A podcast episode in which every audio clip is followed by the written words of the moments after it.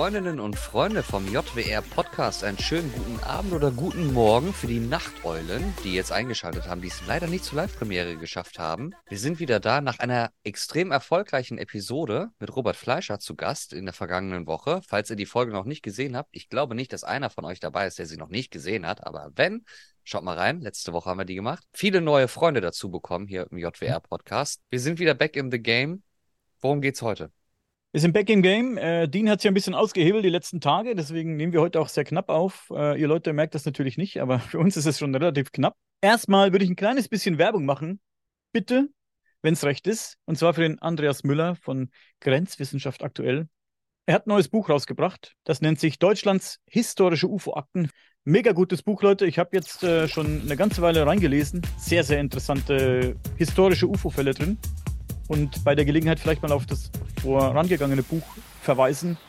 Deutschlands UFO-Akten, auch von Andreas Müller, Grenzwissenschaft aktuell. Nicht äh, entgehen lassen, dieses Buch, für jeden UFO-Fan ein Muss. Holt es euch! Ja, über was reden wir heute? Ich habe ein bisschen im Internet recherchiert und habe eine Schlagzeile gefunden. Ich gucke immer so, wenn es ums UFO-Thema geht, das ist so mein Steckenpferd, das wissen die Leute. Und guckt immer rum, was mich da so interessiert bin auf eine Schlagzeile gestoßen von dailymail.co.uk und die ist von 2017, 11. April 2017. Ich muss ein bisschen ablesen hier, meine Stichpunkte.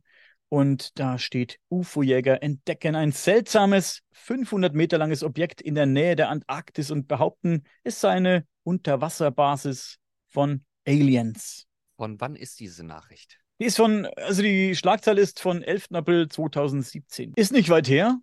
Und es ist ja auch in den letzten äh, Monaten sehr viel passiert. Meiner Meinung nach vielleicht sogar ein bisschen sehr viel passiert, um jetzt mal ganz kurz abzuschweifen nochmal. Äh, natürlich David Grush, den Namen muss man in den Raum werfen. Wer das Video noch nicht gesehen hat, wir haben ein interessantes Video mit Robert Fleischer hier auf dem Kanal. Da ging es um den Herrn David Grush und seine, in Anführungszeichen, Enthüllungen. Hat er noch so wahnsinnig viel, hat er noch nicht enthüllt oder es sind äh, Ansagen, die er gemacht hat, aber noch keine wirklichen Beweise gefolgt. Okay, egal. Und ähm, ja, vorher gab es ja auch schon einige, die, die UFO-Anhörung, äh, die es dann gab. Und ähm, es, es ist so viel passiert. Im Februar hatten wir diese angeblichen UFOs über Kanada und Alaska und was weiß ich nicht, wo die überall waren. Also es war sehr viel auf einmal hintereinander. Da bin ich nicht sicher, was ich drüber denken soll. Aber es bleibt spannend. Wie gesagt, wir bleiben auch dran an der Geschichte und werden berichten, wenn es was Neues, Interessantes zu berichten gibt. Okay. Glaubst du denn, ja. eine Frage, lass mich dazu bitte noch stellen, glaubst du denn, dass äh, du sagst ja, für dich war das ein bisschen viel in den letzten Wochen und Monaten, kann man ja sagen, mit UFO-Sichtungen aus aller Welt sozusagen, was aufgekommen ist. Glaubst du, dass es daran liegt, dass es im Endeffekt mehr Sichtungen gab? Oder liegt es vielleicht einfach nur daran, in Anführungszeichen, wenn man doch sowieso in diesen Kreisen unterwegs ist, dass man dann einfach noch mehr Meldungen vorgeschlägt bekommt, als wie es üblich ist. Kann es vielleicht auch das sein? Es, es ist so, da ist man so ein bisschen zwiegespalten. Ich bin jetzt kein Fan von so krassen Verschwörungstheorien, nenne ich es einfach mal. Ich höre viele Stimmen aus der Community, die sagen, es war zu viel auf einmal, da steckt was dahinter. Aber nicht, dass es, da steckt nicht die UFOs dahinter oder äh, außerirdische oder multidimensionale Wesen oder Zeitreisende, sondern da steckt was ganz anderes dahinter. Vielleicht ein nennen wir es einfach mal ein politischer Plan. Da will ich gar nicht so sehr drauf eingehen, weil das ist nicht, ich mag das immer auch äh, gerne raushalten beim Podcast, egal ob hier oder beim anderen. Da will ich gar nicht so drauf eingehen. Aber könnte natürlich auch sein, dass da, da durch diese ganzen Themen von irgendetwas abgelenkt wird, das da irgendwo abläuft. Wie gesagt, möchte nicht spekulieren, kann ja jeder für sich tun, kann ein bisschen spekulieren. Vielleicht auch mal gerne in die Kommentare schreiben, wenn es nicht äh, zu heftig ist.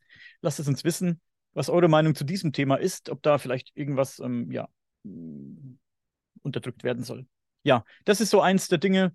Oder habe ich auch gehört Stimmen, die sagen, Rush ist so eine Marionette. Er denkt, dass alles, was er da erzählt und zugetragen bekommen hat, dass das wahr ist, aber es ist gar nicht wahr.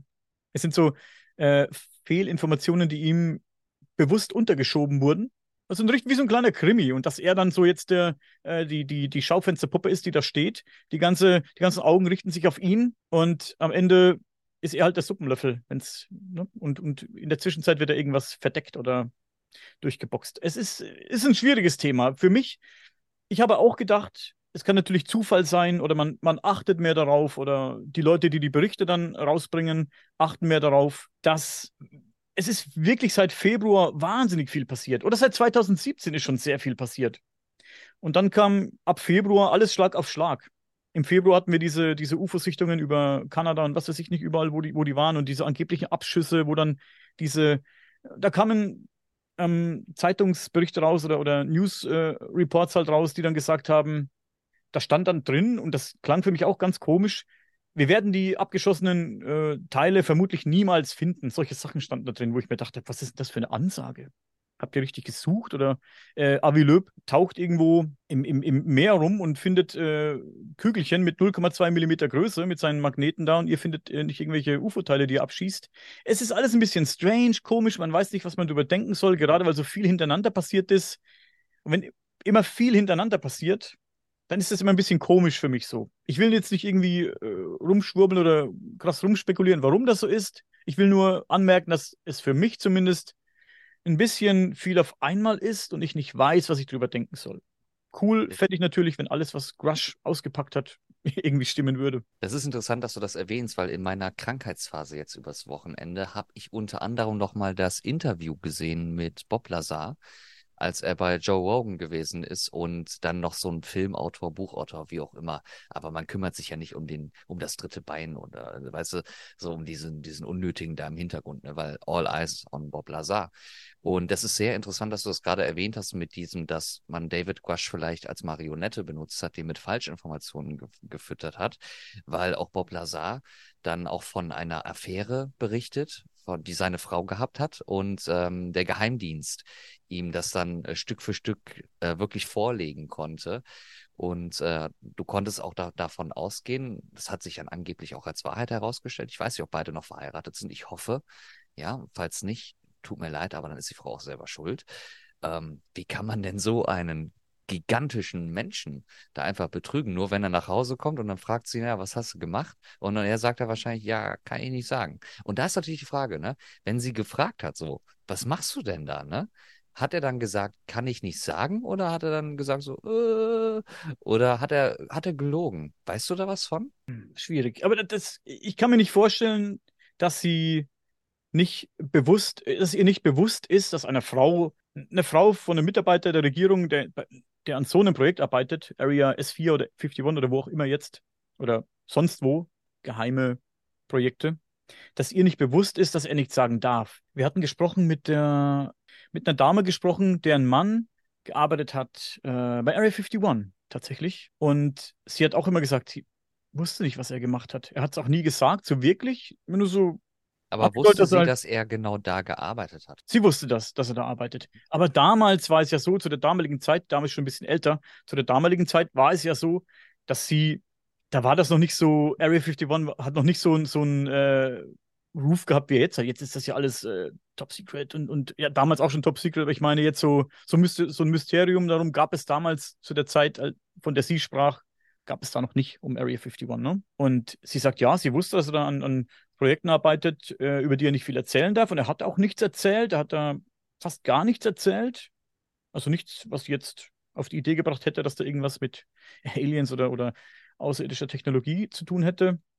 Gar nicht, sagt sie. Sie hat doch gar nicht weiter gefragt, meint sie. Also sie, sie wusste, er darf da nicht reden und hat das auch äh, respektiert und hätte ihn ja auch oder beide in eine blöde Situation gebracht, wenn er geplaudert hätte und sie hätte es irgendwie beim, beim äh, Bingo dann irgendwie ihren Freundinnen erzählt, wäre natürlich eine blöde Sache gewesen für beide auch dann im Endeffekt, ne?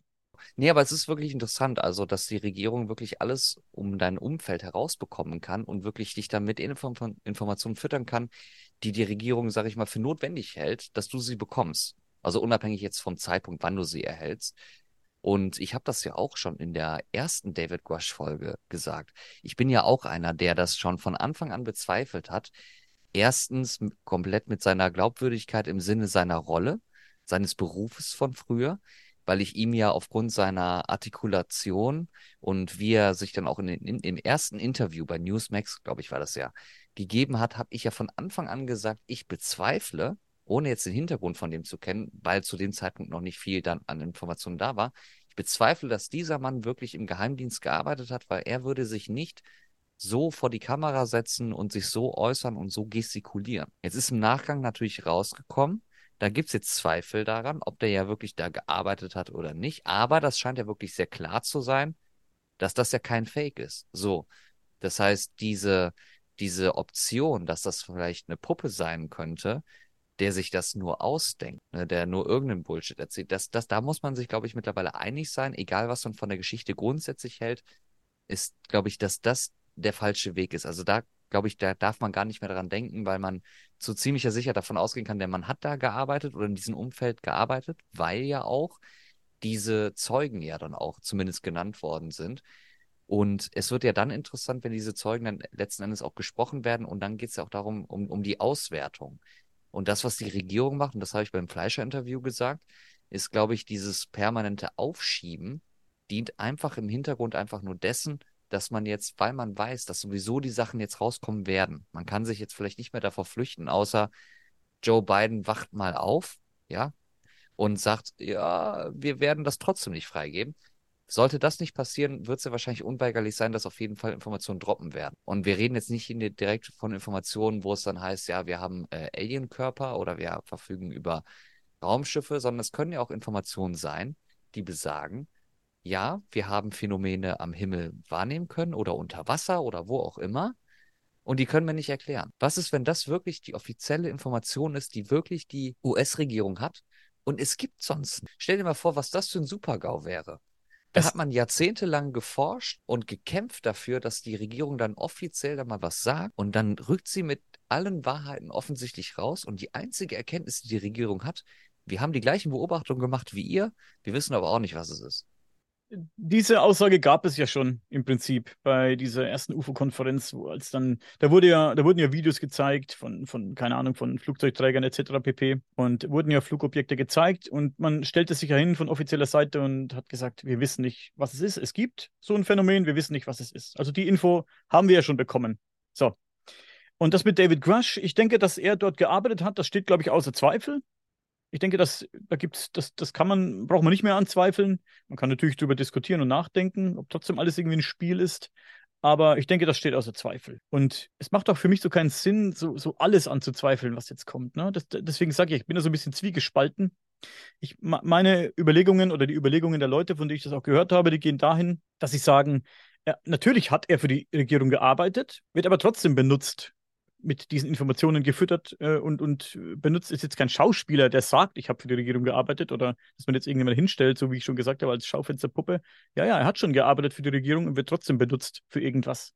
Und er denkt halt jetzt, Mensch, er deckt hier eine riesen Sache auf und am Ende sitzt er vielleicht doch im Knast oder, oder die, die ganze Welt lacht über ihn. Und es, ich denke aber, also meine persönliche Meinung ist, und es ist auch, da muss ich vorsichtig sein, denn es ist ja auch mein Wunsch, und das ist immer schwierig, es, wenn man sich mit dem Thema beschäftigt, weil es ja auch ein geiles Thema ist und wir alle uns das irgendwo wünschen, dass es das wirklich gibt und dass es diese Sachen alle gibt, von denen er sagt, dass sie da sind, ist gefährlich, wenn der Wunsch so ein bisschen stärker wird als die Vernunft. Deswegen sage ich, ich, ich glaube schon, ich glaube ihm schon, was er sagt. Ich, also ich, nicht nur ihm, sondern ich kann es sein, dass er es glaubt und trotzdem falsch ist. Ich denke, dass das, was er sagt, zu einem großen Teil der Wahrheit entspricht. Das glaube ich. Und das ist so ein Resümee aus allen Dingen, die passiert sind in der Vergangenheit. Roswell, es gibt interessante Berichte aus äh, Südamerika, Brasilien. Ähm, habe ja ein paar hochgeladen, mal sagen, und, und sonderbar ein paar UFO-Berichte und, und spannende Sachen. Ich habe mit ähm, sehr äh, interessanten Menschen gesprochen, ähm, aus der ganzen Welt für Sagenhaft und Sonderbar. Ich habe mit Afrika telefoniert, ich habe mit, was weiß ich, äh, überall habe ich ihn telefoniert, habe mit Leuten geredet. Es ist für mich so ein Resümee aus allen Gesprächen, die ich geführt habe und vielen Berichten, die wir gelesen haben und, und Leute, die wir gehört haben, dass da irgendwas dran sein muss. Das, ist, das steht für mich ja außer Zweifel, dass da irgendwas dran ist an der Geschichte, die Grush erzählt. Wie gesagt, das sind. Guck mal, die Leute sagen, wie lange ist Roswell her? Diese Roswell-Geschichte. Wie lange ist die her? Damals haben die Leute gesagt, die hatten äh, Teile dieses Schiffs, dieses abgestürzten oder angeblich abgestürzten Schiffes in der Hand. Die haben das zerknüllt und es formte sich wieder zurück, nachdem sie es losgelassen hatten. Dieses Metall in Anführungszeichen. Wer weiß, was es war. Das haben die Leute damals schon erzählt. Und dass es da ein abgestürztes Schiff gibt und dass es Insassen gab. Und heute erzählt es wieder. Wie viele Jahrzehnte später erzählt es wieder? Alles, was er, also vieles von dem, was er heute erzählt, wissen in Anführungszeichen die Leute schon seit damals. Ne? Es wurde nie so, ähm, gab noch nur nie so viel Rückendeckung, wie es jetzt gibt, diese Aussagen. Jetzt kriegen diese Aussagen halt echt Rückendeckung und kriegen ein bisschen, bisschen Schub von hinten, was gut ist. Also irgendwas ist da dran. Was ist, wenn sich, lass uns mal so ein bisschen spinnen, weil ich sag mal, wenn die David Guash Story failt, ist das, sag ich mal, eine weitere erfolglose Geschichte im Versuch der Aufklärung. Ja, das hatten wir in der Vergangenheit gehabt. Nimm jetzt auch mal so einen Bob Lazar. Ist mittlerweile mein Best Buddy wieder seit dem Interview. Muss sagen, ich konnte herrlich dazu einschlafen, ähm, weil er ständig dann gesagt hat, äh, äh I can't uh, remember that. Was ich sehr erstaunlich finde dafür, dass man diese Story sein ganzes Leben lang im Kopf nur hatte und sich sein ganzes Leben lang um nichts anderes gedreht hat. Aber okay, lassen wir das jetzt mal dahingestellt. Ähm, deswegen mein Best Buddy Bob Lazar forever. Die Bob Lazar Ultras jetzt mal liken und äh, schreibt auch mal drunter, was ihr eigentlich von Bob Lazar haltet, weil wir haben noch nie über ihn so wirklich konkret gesprochen. Wir haben die ganze Thematik nicht analysiert. Ich weiß, du sagst auch da wieder, ist ein alter Hut, das wollen die Leute nicht hören, ist für mich neu. Ihr wisst es, liebe Freundinnen und Freunde. Deswegen, vielleicht machen wir irgendwann mal was darüber. Also schreibt mal runter, die Bob Lazar Ultras. Sehr interessantes Thema. Aber was ist, wenn diese David Guash-Geschichte genau wie alle anderen, ähm, sage ich mal, versuchenden Aufklärer scheitern werden. Das wird ja immer wieder neu aufgerollt werden. Dann kommt dann in zehn Jahren der nächste oder lass es in, in zwei Monaten oder in zwei Jahren der nächste sein. So, dann fängt dieses Hamsterrad wieder von neu an sich zu drehen. Und du weißt, wie das genau ist. Du hast es mitbekommen. Guck dir mal in Frankreich an, wenn Leute auf die Straße gehen oder wenn Leute ein Problem haben, was sie da machen, die gehen auf die Straße. Guck dir Amerika an wenn Leute da ein Problem haben, gehen die auf die Straße und da passieren noch weitaus schlimmere Sachen. Dieser Zustand, vor allem in Amerika, dieser gesellschaftliche Zustand, wenn sich eine größere Gruppe berufen fühlt, irgendwas machen zu wollen, ja, obwohl sie in der Minderheit sind, dieser Zustand wird sich ja im Laufe der Jahre verschlechtern, weil Gesellschaften entwickeln sich leider nicht weiter, sondern sie entwickeln sich ja leider zurück. Das siehst du ja auch am Wahlverhalten vieler Menschen auf der Welt oder am Verhalten vieler Menschen generell, dass man sich gesellschaftlich einfach nicht fortentwickeln kann. Also es wird immer rückschrittlich. Das heißt, diese Krawalle, unabhängig jetzt mal von Alien-Thematiken, egal worum es geht, das wird immer heftiger. Guck dir den 6. Januar an in Amerika. Hm. Ja, das ist äh, so ein Beispiel, Paradefall gewesen, wo man gesagt hat, okay, das hat jetzt ein neues, einen, neuen Status erreicht. Ausschreitungen. Ja, ja, das ist ein neues Level gewesen.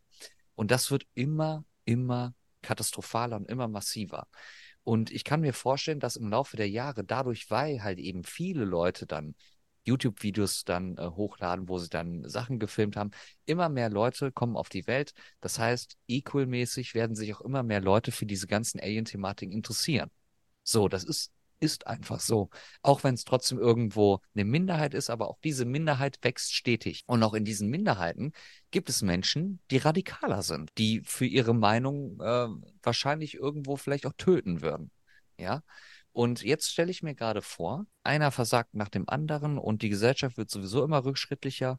Glaubst du, dass irgendwann mal sowas wie ein 6. Januar zum Beispiel passiert, im Sinne dessen, dass da irgendwann dann wieder jemand vor Gericht ist oder vor so einem Kongress ist, wie David Grush, der sagt so hier, ich will das jetzt aufdecken, der wird wieder abgesäbelt von der Regierung und die Community oder diese Minderheit, die sich darum bildet, die rast dann richtig aus. Und dann passiert richtig was in Amerika. Glaubst du, dass diese Ausmaße irgendwann entstehen können? Das glaube ich. Das ist für mich eine logische Schlussfolgerung irgendwo. Ja, ich glaube das, ja. Ich, ich weiß nicht, wie, welche Ausmaße das annehmen könnte, denn ich denke immer noch, dass die Menge der Menschen auf, auf die komplette Bevölkerung da drüben gesehen, ähm, die sich dafür interessiert und die es wirklich wissen will, recht gering ist. Auch wenn es, wenn du jetzt die Zahl wüsstest, genau, wäre es wahrscheinlich eine große Zahl.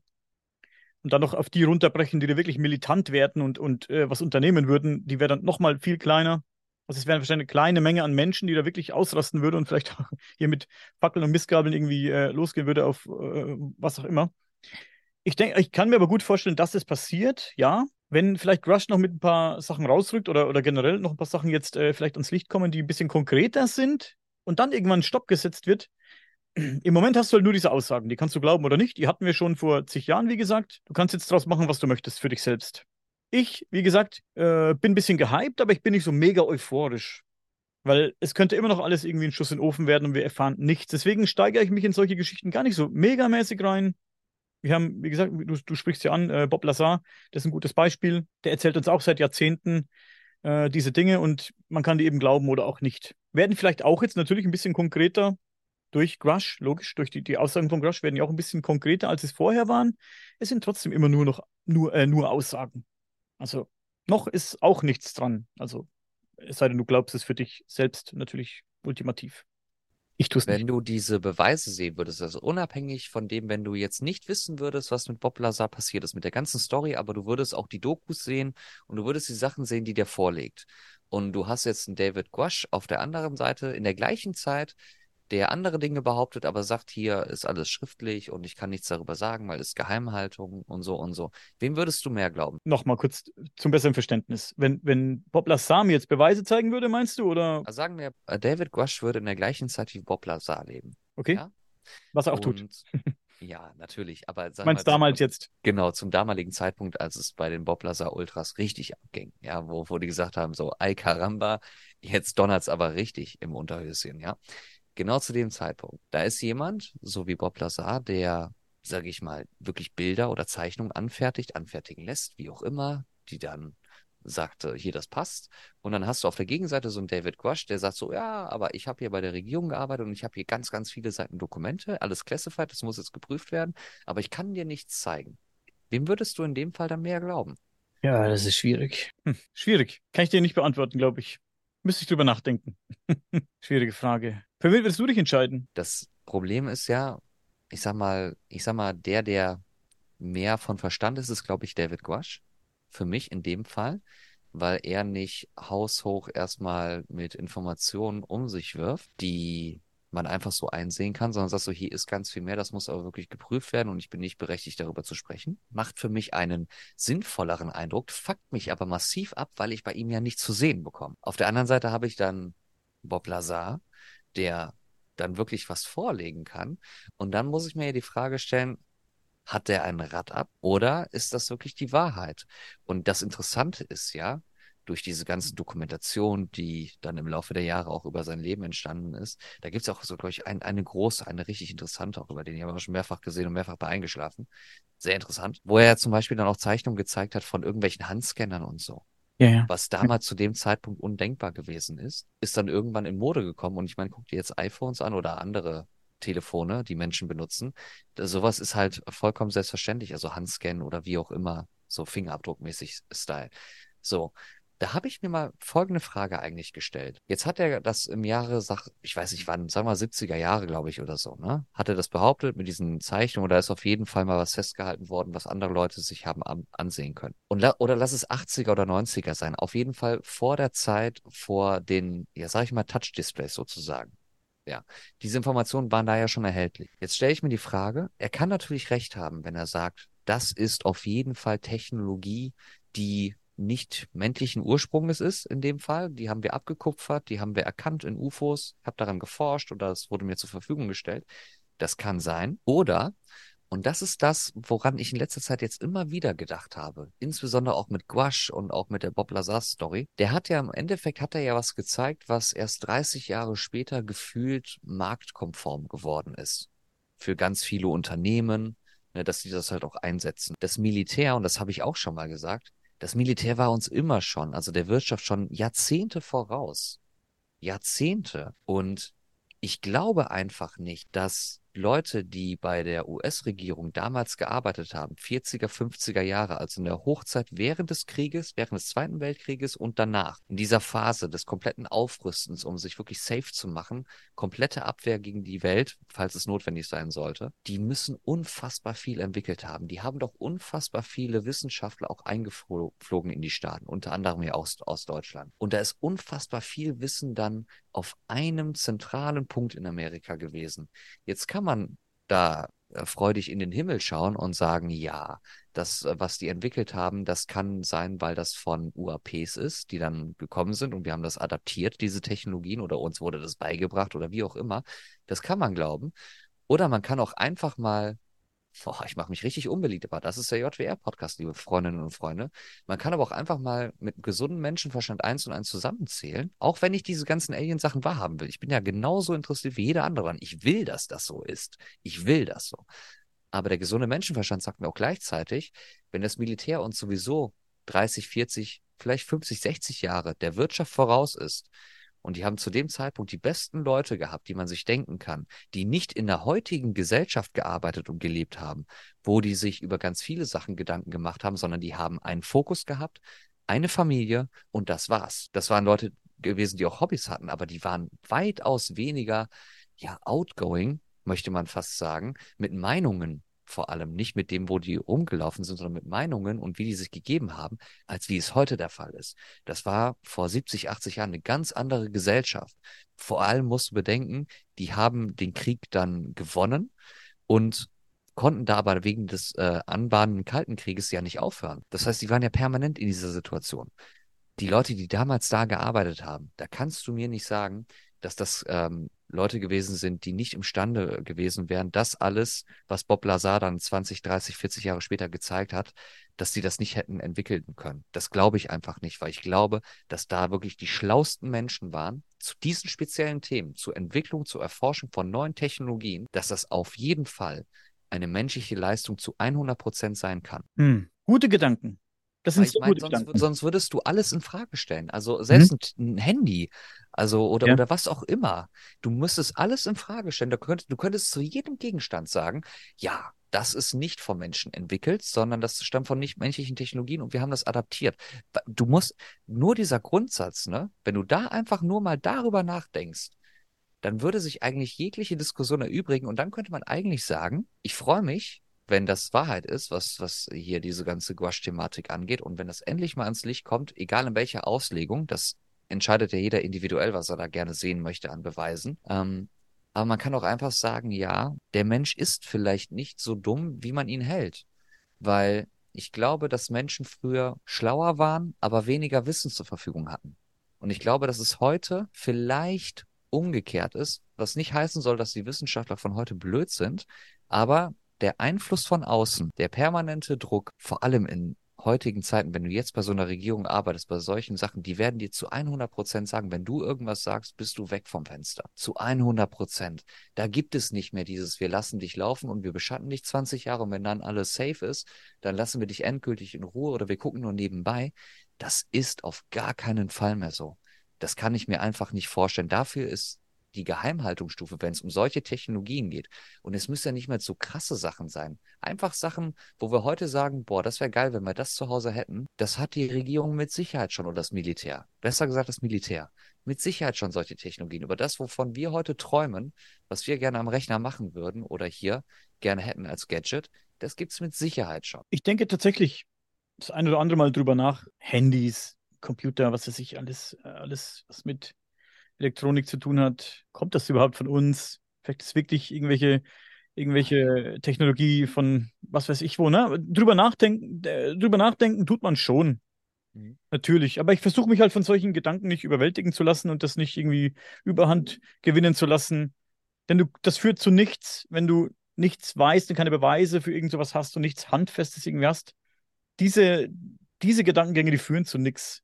Genau wie die Sache mit Crush jetzt oder, oder Bob Lazar. Ich finde das mega spannend, darüber zu sprechen. Du tauschst Gedanken aus, du hörst dir Videos an, du machst dir selbst deinen Kopf darüber. Wir sprechen drüber, ich spreche mit anderen Leuten drüber, du sprichst mit anderen Leuten drüber. Ich habe ein interessantes Video geguckt, das äh, möchte ich auch mal ähm, ein paar Leuten, äh, den Leuten nahelegen, von André Kramer von der GEP. Der hat ein sehr interessantes Video, informatives Video vor allem gemacht über Bob Lazar. Kritisch auch seine Person gegenüber, aber das beleuchtet ganz gut das Leben von Bob Lazar, dieses Video in, in Kurzform. Sehr spannend. Kann man über alles nachdenken. Ich versuche mir nicht, ich versuche nicht, mir den Kopf darüber zu zerbrechen. Ich halte mich neben den ganzen Beschäftigungen, die ich da äh, anstelle mit, mit Grush und Bob Lazar und diesen ganzen UFO-Dingen, die ich mir, die ich mir reinziehe, habe ich eher so den Fokus dann auch auf Dinge, die viel greifbarer sind. Da werden jetzt viele auch wieder sagen, das ist bloß äh, Quatsch oder was weiß ich, aber ich finde das ganz spannend, ganz andere Forschung zu beobachten. Ganz andere Forschung, wenn es um, um, um Leben vielleicht auf anderen Planeten geht. Äh, viel wissenschaftlich auch. Vor einigen Jahren hat ein Team von Wissenschaftlern während des antarktischen Sommers Bohrungen vorgenommen und dabei ja was Erstaunliches entdeckt. Man hat ähm, sage und schreibe, ein sage und schreibe 900 Meter tiefes Loch gebohrt und am Grund etwas entdeckt, mit dem man nicht gerechnet hätte. Und äh, das war Leben. Ja? 900 Meter tiefes Eis, überleg mal, wie dick, dick diese Eisschicht ist. Hat man Leben entdeckt. Und äh, hat man halt in dieser ja, Todeszone, nennt man es, hat man es nicht erwartet. Man hat äh, mindestens zwei äh, interessante Organismen gefunden. Eins davon ist münzgroß und hat so eine, eine, Form, so ein bisschen beulige Form. Da vermutet man, dass es eine Schwammart ist und äh, die könnte fleischfressend sein, von was immer die sich auch ernährt. Man vermutet, dass da irgendwelche Sachen reingespült werden von aus anderer Richtung. Egal. Ein weiteres sieht aus, äh, ja, es ist stielförmig, hat einen stielförmigen Körper und endet äh, in der Kugel. Also auch sehr merkwürdiges mh, hm, Tierchen oder, oder Lebewesen. Klingt nach einer Beschreibung von dir und mir, die beiden Tiere. Ja, genau. Ich bin der, ich bin der lange Stiel mit dem. Ne? Auf jeden Fall, ähm, warum erzähle ich dir das hier? Ähm, es ist eben so, weil die Forschung uns vielleicht nützlich sein kann im, in diesem Feld, dass wenn es bei uns so abläuft, dass Leben an so unwirtlichen Plätzen irgendwie entsteht oder, oder, oder überhaupt äh, entstehen kann und überleben kann, dann ist es vielleicht auf, ja, nimm mal zum Beispiel Eisplaneten, ne? Oder auf sonstigen unwirtlichen Planeten, die augenscheinlich äh, nicht bewohnbar sein können eigentlich. Ist es vielleicht auch so ja, wir können ganz viel lernen dadurch. Ne? Vielleicht auf dem Mars oder auf dem Jupitermond äh, Europa zum Beispiel oder auf dem Saturnmond Titan. Aber hör mir auf mit dem Mars. Der Elon Musk, der hat den Mars für mich so beschmutzt in den letzten Jahren, dass der Mars für mich allein nur wegen Elon Musk so unattraktiv geworden ist, dass ich da einfach, das ist für mich, den Planet, den kann man eigentlich bei uns aus dem Sonnensystem streichen. Wir dürfen den Mars nicht aus dem Sonnensystem streichen. Der Mars bleibt spannend, der Mars bleibt sehr interessant und machen wir nicht den Elon Musk schlecht. Ich weiß, da mache ich mich jetzt unbeliebt, weil viele den nicht mögen. Ich mag den äh, Typen und ich mag den, weil er einfach äh, ein echt cooles Sau ist in meinen Augen. Das ist für mich fast ein Alien. Also was der, was der raus hat an Ideen, was der für Ideen hat und was der für äh, Sachen erfindet, wie sein Kopf funktioniert. Macht die Geschichte mit dem Mars, ähm, dass man den irgendwie wieder besiedeln will und, und solche Sachen. Und das hat er ja gesagt, will er in den nächsten, keine Ahnung, elf Jahren oder so, will er das schaffen, den, den Mars zu besiedeln. Was weiß ich nicht. Ich finde das so spannend und ich finde das interessant, auch wenn es vermutlich nicht funktionieren wird. Also seine Pläne werden vermutlich nicht aufgehen. Aber das ist eigentlich egal. Es ist doch schon mal cool, dass es Leute gibt, deren Kopf so funktioniert, die so ticken und, und äh, die, die einfach mutig sind und solche Ideen haben, ne?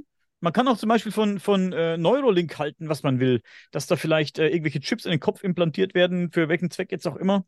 Wie gesagt, da kommen ja auch viele Leute um die Ecke und sagen, ja, für was man das wieder irgendwie missbrauchen kann, das Ganze. Das ist richtig.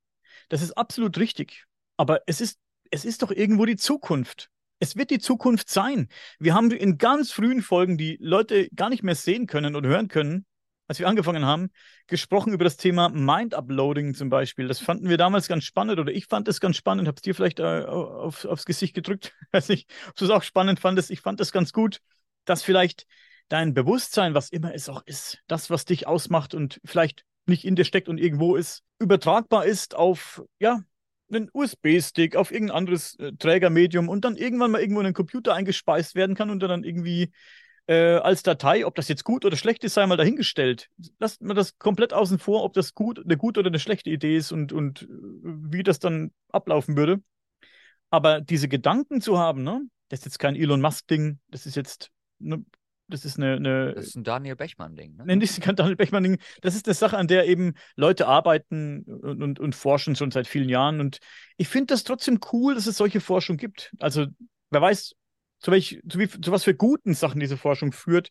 Wenn, ich finde die Idee jetzt zwar, den Gedanken finde ich zwar sehr, sehr cool. Science Fiction, bin Science Fiction-Fan, ich mag den Gedanken. Irgendwie, es gibt ja auch einen Film darüber, wo du dann irgendwie dich in, dem, in, in, in ein virtuelles Leben einspeisen kannst, nach deinem, lassen kannst nach deinem Tod und dann lebst du da weiter. Und wenn du keine Kohle mehr hast, wirst du eingefroren. Dann bleibt das irgendwie da stehen an dem Punkt, wie beim Computerspiel. Wenn du wieder irgendwie zu Kohle kommst, dann kannst du weiterleben. Wenn jemand weiß, wie der Film heißt, Leute, lasst mich wissen, schreibt es mir in die Kommentare. Ich habe es nämlich vergessen. Egal. Es ist eine schreckliche Vorstellung vielleicht. Es ist irgendwie, es ist irgendwie gut schlecht für mich.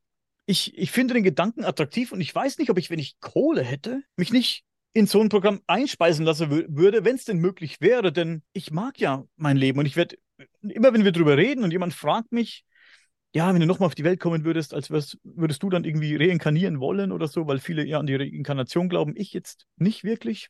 Ich kann mir vorstellen, dass das vielleicht gibt, aber ich glaube jetzt nicht so dran. Aber der Gedanke wäre für mich nicht so attraktiv, dann irgendwie als, als irgendjemand anders wiederzukehren, ganz anderes Leben zu führen oder irgendwie als, als Stein, als Vogel, als, als was weiß ich. Nicht so attraktiv für mich.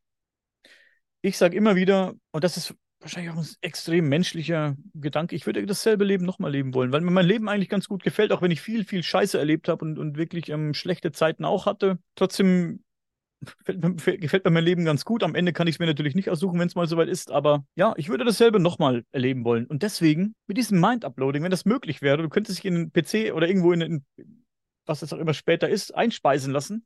Ich würde sagen, hey, mach dasselbe nochmal irgendwie auf Repeat, gestaltet mir das so, äh, wie ich es ungefähr kenne. Kann man vielleicht irgendwie ablesen aus deinem Gehirn dann, was weiß ich, und dann daraus so ein Programm erstellen. Dann würde ich das machen. Dann würde ich das machen, wenn ich die Kohle hätte, glaube ich. Hm. Und vielleicht hast du die Möglichkeit, dich abschalten zu lassen, wenn du keinen Bock mehr drauf hast, dass du dann doch irgendwann endgültig tot bist. Oh, aber wer trifft dann die Verantwortung? Und wie weit musst du dann gesellschaftlich und ethisch vor allem auch sein, zu sagen, so, ich habe jetzt als Computergeist, wenn man daran glaubt, dass es dann auch dieser Geist ist von dem Menschen früher, wenn der sagt, so, ich möchte jetzt nicht mehr, und da musst du ja ethisch so viel ja ummodellieren, dass dann der Admin dann sagt, okay, dann schalten wir dich jetzt einfach ab, weil es können ja auch noch Verwandte dann da sein, die sagen, wir möchten aber nicht, dass der abgeschaltet wird. Schalten Sie die, die Geräte ab. Aber kurz, eins noch kurz, bevor du weiterredest, entschuldige bitte. Das ist auch die große Frage, die ich jetzt auch nochmal gerne in den Raum hier werfen würde. Für viele wird es klar sein, die Antwort. Für mich ist es nicht so ganz klar.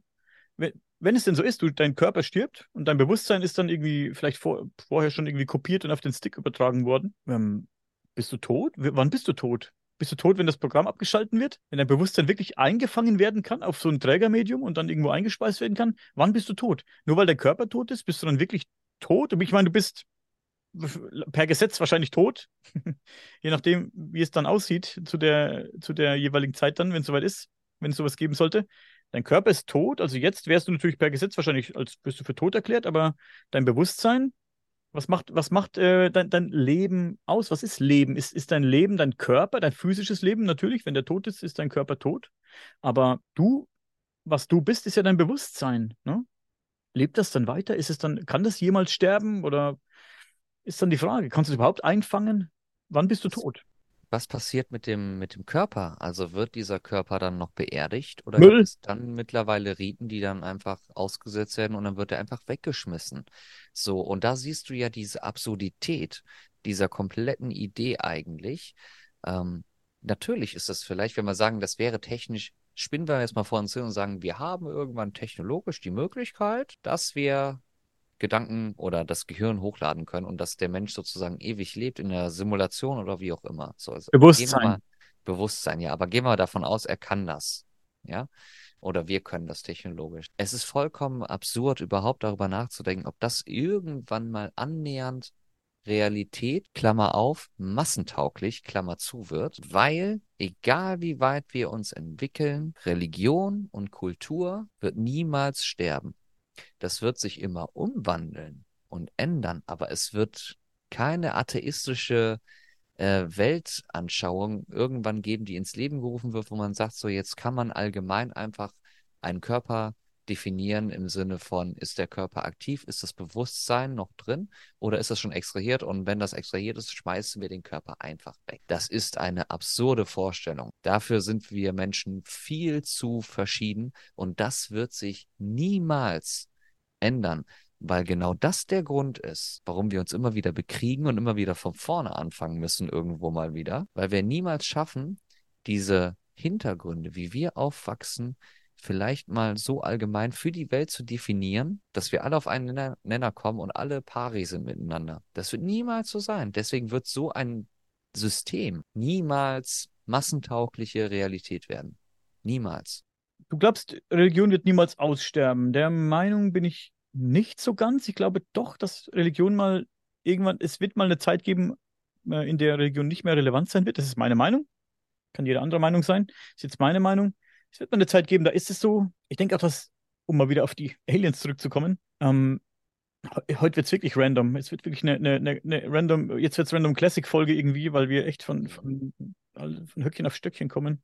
Aber ich denke, dass Zivilisationen von, von, von außerirdischem Leben, dass es die vielleicht gibt und die das schon geschafft haben, irgendwie den Punkt zu überwinden, genau wie Guck, vielleicht wird es bei Menschen niemals klappen, dass wir irgendwie vordringen können, in, weit ins Weltall irgendwelche ähm, anderen Zivilisationen kennenlernen ähm, dürfen oder können. Da muss ich ein bisschen ausholen jetzt. Da habe ich was Interessantes gelesen. Und da spielt das Fermi-Paradoxon äh, eine Rolle. Das Fermi-Paradoxon ähm, in den 50er Jahren hat äh, Enrico Fermi, äh, Nobelpreisträger, Wissenschaftler, Schrägstrich, äh, cooler Typ. Ähm, der saß da irgendwo und hat drüber nachgedacht mit ein paar Kollegen. Sind wir die einzige technologisch hochentwickelte Zivilisation im Universum? Wenn nicht, wo stecken sie denn alle? Wo sind denn die anderen alle? Es müsste ja ne, ganz viele geben.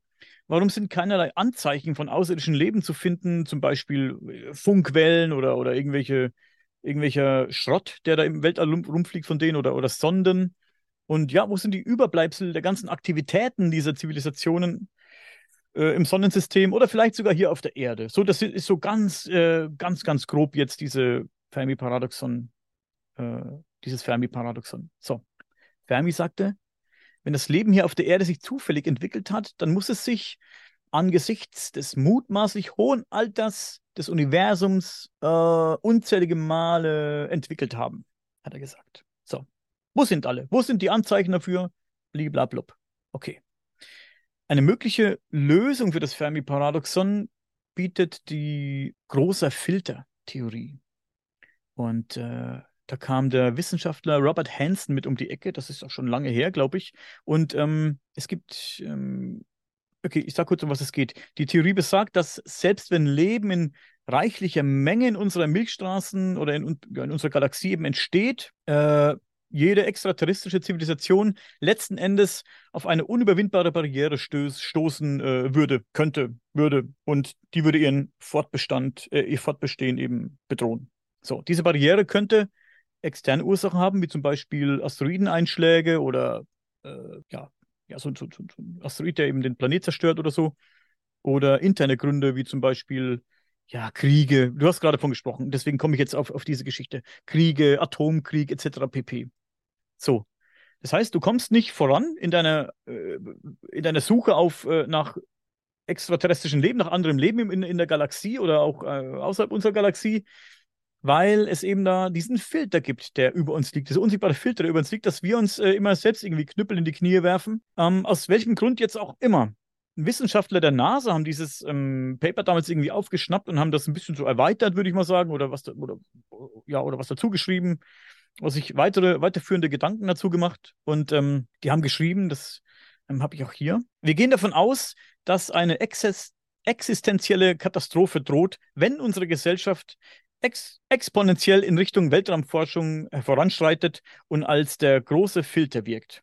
Ein Phänomen, das Zivilisation aus, äh, Zivilisationen auslöscht, bevor sie aufeinandertreffen können. Also das ist eben dieser Filter. Das finde ich eben ganz interessant, weil du es angesprochen hast, mit, ähm, das ist irgendwie Religion und Kriege und so. Vielleicht ist es eben so ein Kreislauf, vielleicht sollen wir auch niemanden treffen, vielleicht gibt es wirklich diesen großen Filter, die vielleicht stimmt auch die Hypothese von diesem großen Filter. Vielleicht sind wir gar nicht dafür gemacht. Ne?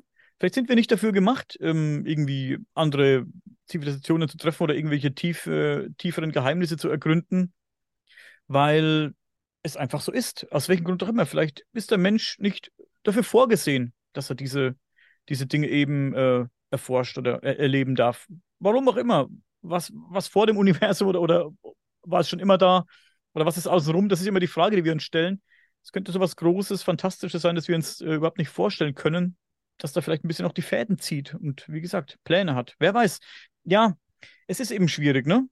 Also. Es erscheint auch so einleuchtend. Also auch mit, mit den, für mich natürlich, weil ich das ja auch gesagt habe, mit Religion und so. Und ich möchte vielleicht diese, dieses Statement, dass ich sage, Religion wird uns daran hindern, jemals so weit zu kommen, möchte ich vielleicht ein bisschen anpassen, indem ich vielleicht in Bezug mehr auf Kultur und Hintergründe setze und mhm. Überzeugungen setze als Religion, weil ich glaube auch, als ich dir jetzt zugehört habe, ich glaube schon, dass du irgendwo auch recht hast, wenn, wenn man sagt, dass Religion im Laufe der Zeit eine kleinere Rolle spielen wird. Was dagegen spricht, sind die wachsenden Zahlen der Gläubigen, steht wachsend. Also das widerspricht dem natürlich ganz klar. Und dann kann man sich die Frage stellen, ja, natürlich, es sollte einleuchtend sein für jemanden, der nicht so sehr an der Religion hängt, dass dadurch, dass wir technologisch uns gesellschaftlich auch sehr weiterentwickeln, dass wir sagen, wir brauchen keine Religion mehr für viele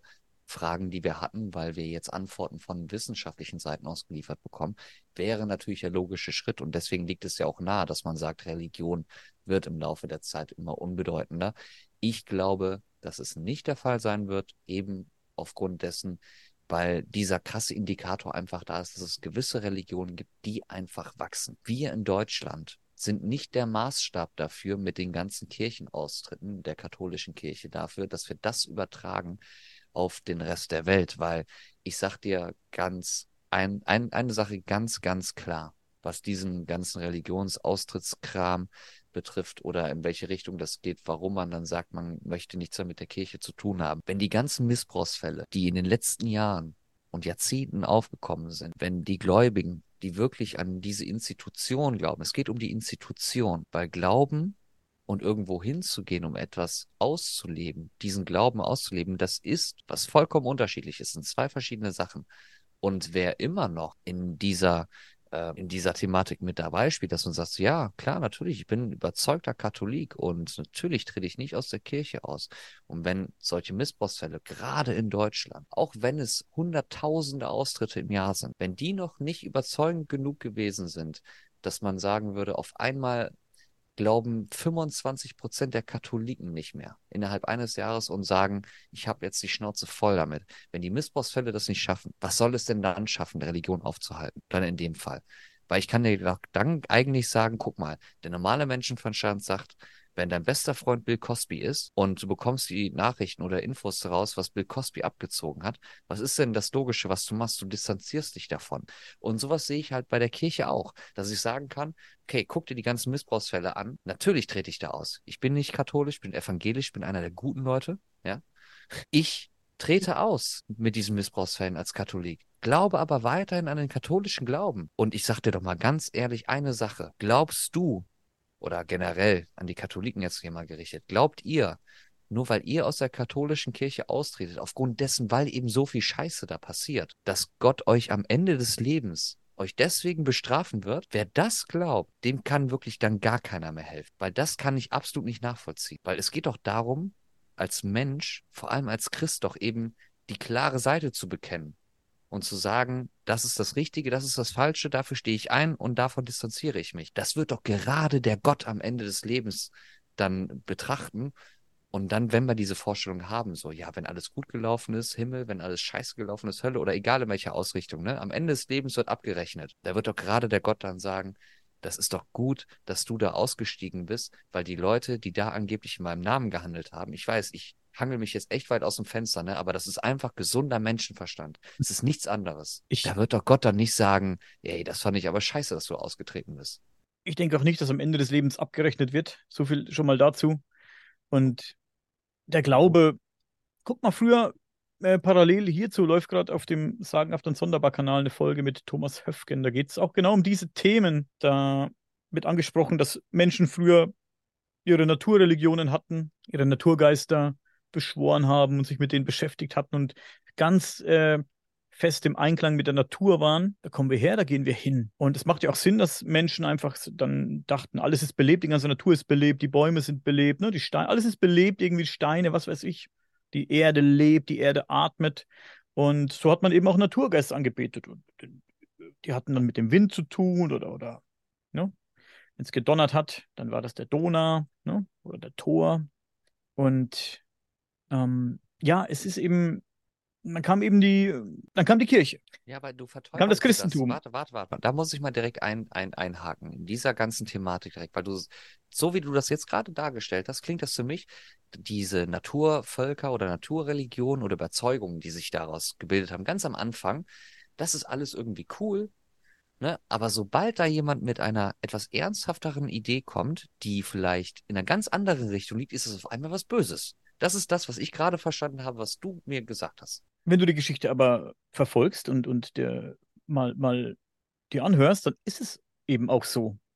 Die Menschen, das waren friedliche Menschen, also die haben friedlich gelebt mit ihren Naturgeistern im Einklang und dann kam irgendwann die Christi Kirche und hat gesagt, hey, ich habe hier ein Buch, das ist aber viel geiler, ihr müsst jetzt nach diesem Buch leben. Was, ihr wollt nicht? Ihr ganzen Heiden, ich mache euch alle nieder. Dann, dann äh, wurden Menschen eben im Namen der Kirche, weil sie sich äh, konvertieren wollten zum christlichen Glauben, eben äh, zu Tausenden getötet. Ne? Teilweise an einem Tag viele tausend Menschen getötet und äh, enthauptet und was weiß ich nicht, alles totgeprügelt. weil sie nicht von ihren Naturgöttern äh, oder von, ihrem, von ihren Naturreligionen ablassen wollten. Und ähm, das ist für mich schon äh, eine schlechte Sache, wenn ich ganz ehrlich bin. Moment mal, Moment mal, verstehe mich da nicht falsch. Da bin ich vollkommen bei dir. Aber die Leute, die damals dann zu dem Zeitpunkt gelebt haben, wo es um diese natürlichen Sachen geht, da gab es mit Sicherheit auch Leute in der Community, oder da in den Stämmen oder wie auch immer, die gesagt haben, ich habe da gar keinen Bock drauf, danach zu leben. Was ist mit den Leuten passiert? Was ist mit den Leuten passiert, die sich nicht daran gehalten haben, wie die Gesellschaft gelebt hat? Was ist mit denen passiert? Die wurden mindestens wahrscheinlich ausgestoßen. Es gab keinen, da gab es nicht so den Zwang. Ne? Das, das glaube ich, das glaub ich nicht. Das, die Leute lebten das, das die Leute, für die Leute war das normal, dass es so ist oder so. Wenn da einer, da war bestimmt auch der ein oder andere ein Sonderling, wenn er nicht daran glaubte. Ne? Das natürlich, das denke ich schon. Also da kann ich jetzt da will ich mich nicht, nicht aus dem Fenster lehnen, weil das weiß ich nicht. Da weiß ich nichts drüber. Müsste ich mal Thomas Höfgen fragen beim nächsten Podcast am, am Sonntag. Aber das weiß ich jetzt nicht. Aber natürlich war es bestimmt auch ein Sonderling, wenn du jetzt nicht das, wenn du gesagt hast, da habe ich keinen Bock drauf oder so. Aber ich denke nicht, dass sich da jemand irgendwie am nächsten Baum aufgeknüpft hat, wenn du nicht ähm, an diese Naturgeister glaubtest. Das, das, das denke ich nicht. Nein. Da, und dass du das nicht denkst, dass, dass das wirklich falsch ist. Dass du das nicht denkst, glaube ich, dass das wirklich falsch ist weil Gesellschaften haben ja schon immer existiert, seitdem es ja Gesellschaftsgrößen gibt. Also du musst ja erstmal eine Anzahl von Menschen haben, damit überhaupt erstmal eine Gesellschaft entstehen kann. Ne? Diese berühmten 100 Leute, bis dahin kannst du alles managen, alles andere darüber hinaus wird es ja schon ein bisschen schwieriger, weil sich dann wieder Gedankengänge entwickeln und jeder will irgendwie ne, mal was zu sagen haben und dann brauchst du Leute, die das darunter managen. Ja, sonst wird es ja schwierig. Und ich kann mir einfach nicht vorstellen, bei aller Liebe, dass die Leute damals so harmonisch gelebt haben, weil du musst dir auch immer vorstellen, wo kommen denn diese ersten Menschen, nicht diese ersten Menschen, aber die ersten Menschen, die solche Überzeugungen hatten, ja? Hey, da gab es auch die... Kriege, da natürlich gab genau, es auch genau, Kriege und die... Kämpfe, ne? das, das will ich gar nicht sagen, ne?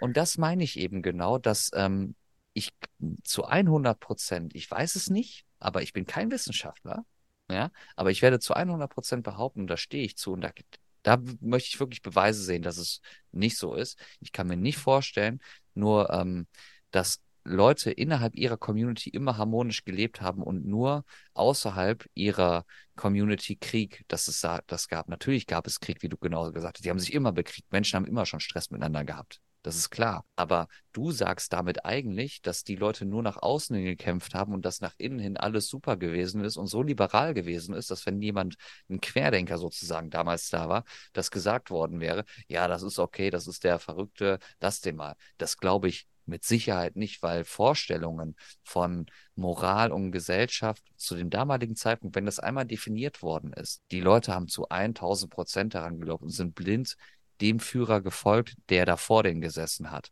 Und ich kann mir unter keinen Umständen vorstellen, dass da dann innerhalb der Community Leute so behandelt worden sind, die anders gedacht haben oder die halt eben anders waren, wo man gesagt hat, ja, okay, lass die mal. Es geht mir im Prinzip auch darum, dass man sich vielleicht Gedanken machen sollte, welche Religion denn sinnvoller ist, wenn man das so nennen kann. Das ist schwierig dafür, jetzt die richtigen Worte zu finden, aber ähm, jeder hat seinen Sinn in seiner Religion gefunden. Vielleicht, wer da an, fest an irgendwas glaubt. Ne?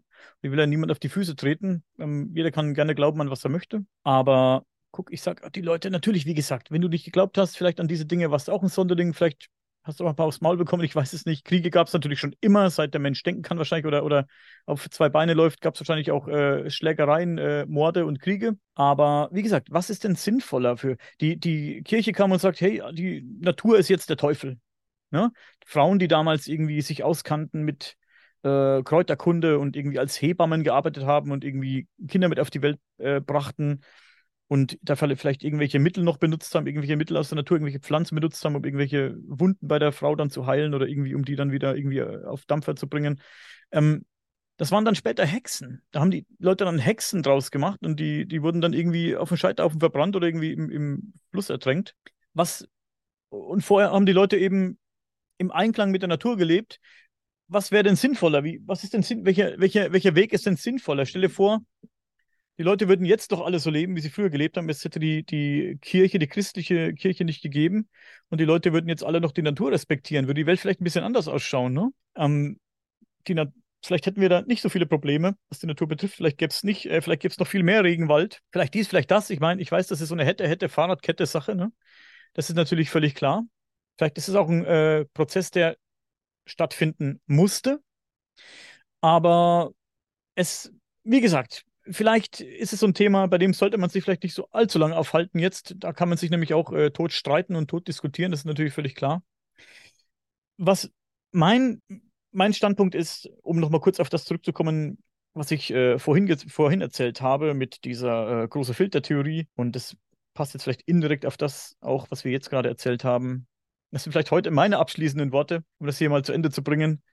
Ähm, vielleicht ist es der natürliche Weg, dass wenn der Mensch eben äh, einen gewissen Status erreicht oder vielleicht auch eine gewisse technologischen, einen gewissen technologischen Fortschritt erreicht, vielleicht soll es einfach so sein und vielleicht ist es eben so vorhergesehen von wem oder was auch immer, dass es sich dann ab einem gewissen Punkt selbst zerstört und einfach, ja, das war, was er eben war. Einfach nur ein Mensch, der alles kaputt geklopft hat und ähm, aufgrund dessen die Natur ihn vielleicht aussortiert auf diese Art und Weise, damit er nicht woanders hinkommt und nicht woanders auch noch Schaden anrichtet. Vielleicht sind wir eben eine Zivilisation, die nicht dafür vorhergesehen, äh, vorgesehen ist, irgendwo anders hinzukommen und irgendwelche schönen Orte zu erreichen. Jo.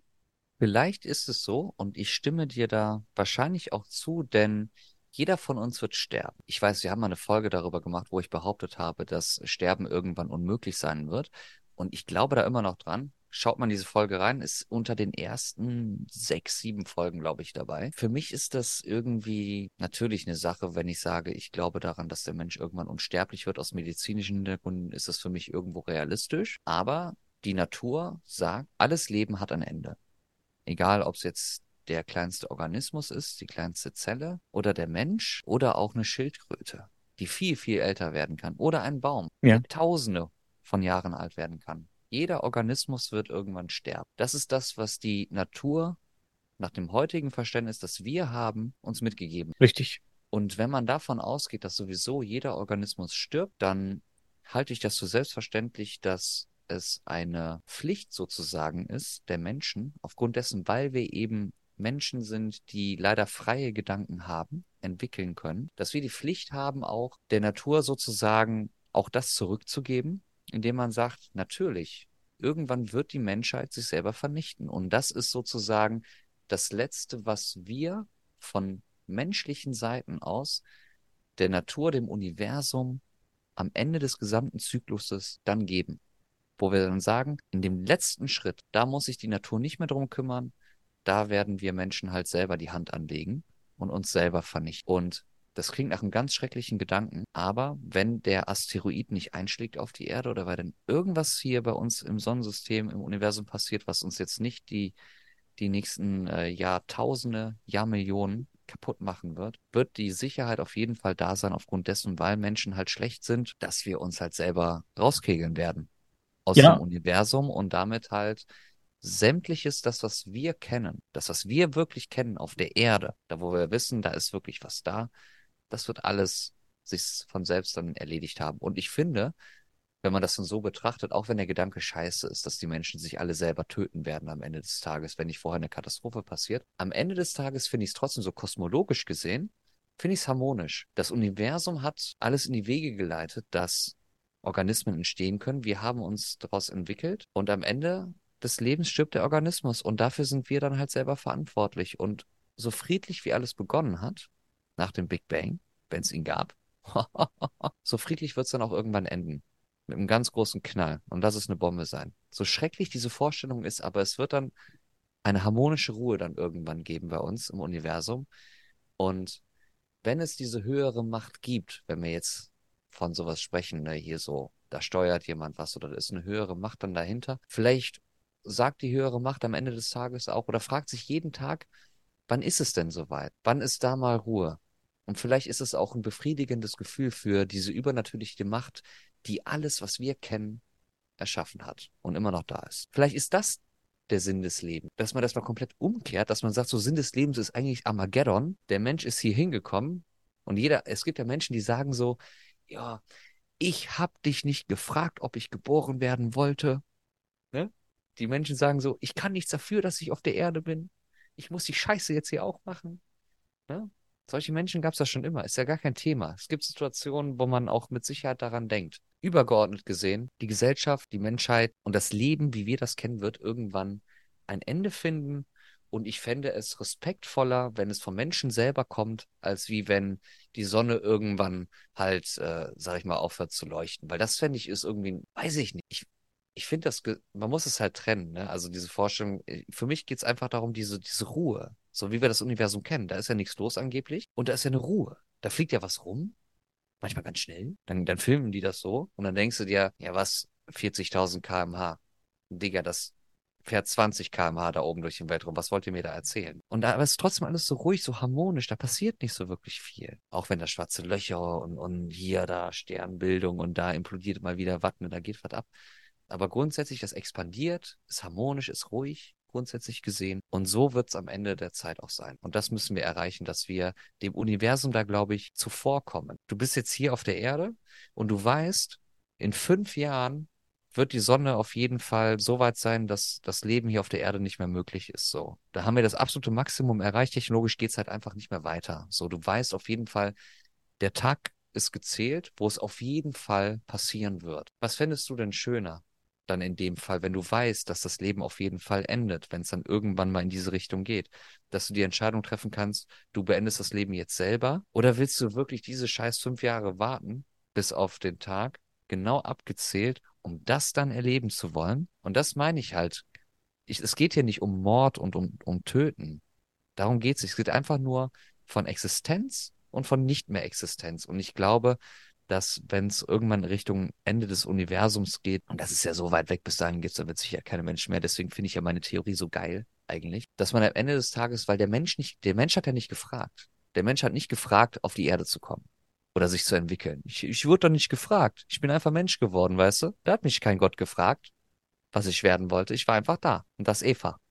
Hallo Eva. Weißt du, so ist es ja damals vielleicht passiert. So, da hat keiner gefragt. Dann soll uns doch mindestens die Option überlassen sein, zu sagen, ich möchte oder wir möchten dann selber entscheiden, wann Hannah halt hier, hier Schicht ist. Und da sind wir gesellschaftlich heute noch nicht. Und das ist ein großes Problem. Und das lassen wir mal so stehen. Amen. Da würde ich sagen, hat Spaß gemacht heute, auf jeden Fall. Bin gespannt, was die Leute zu deinem letzten äh, Monolog sagen werden. Ich würde es genauso sehen. Ich finde das ganz interessant. Ich werde das nochmal anhören, Gedanken dazu machen und vielleicht in der nächsten Folge mal drüber quatschen. Ähm, es ist, wie du eingangs schon gesagt hast, eine klassische JWR-Folge geworden, wie früher. Jetzt wird es random. Und äh, wir haben nichts von dem besprochen, was wir eigentlich besprechen wollten.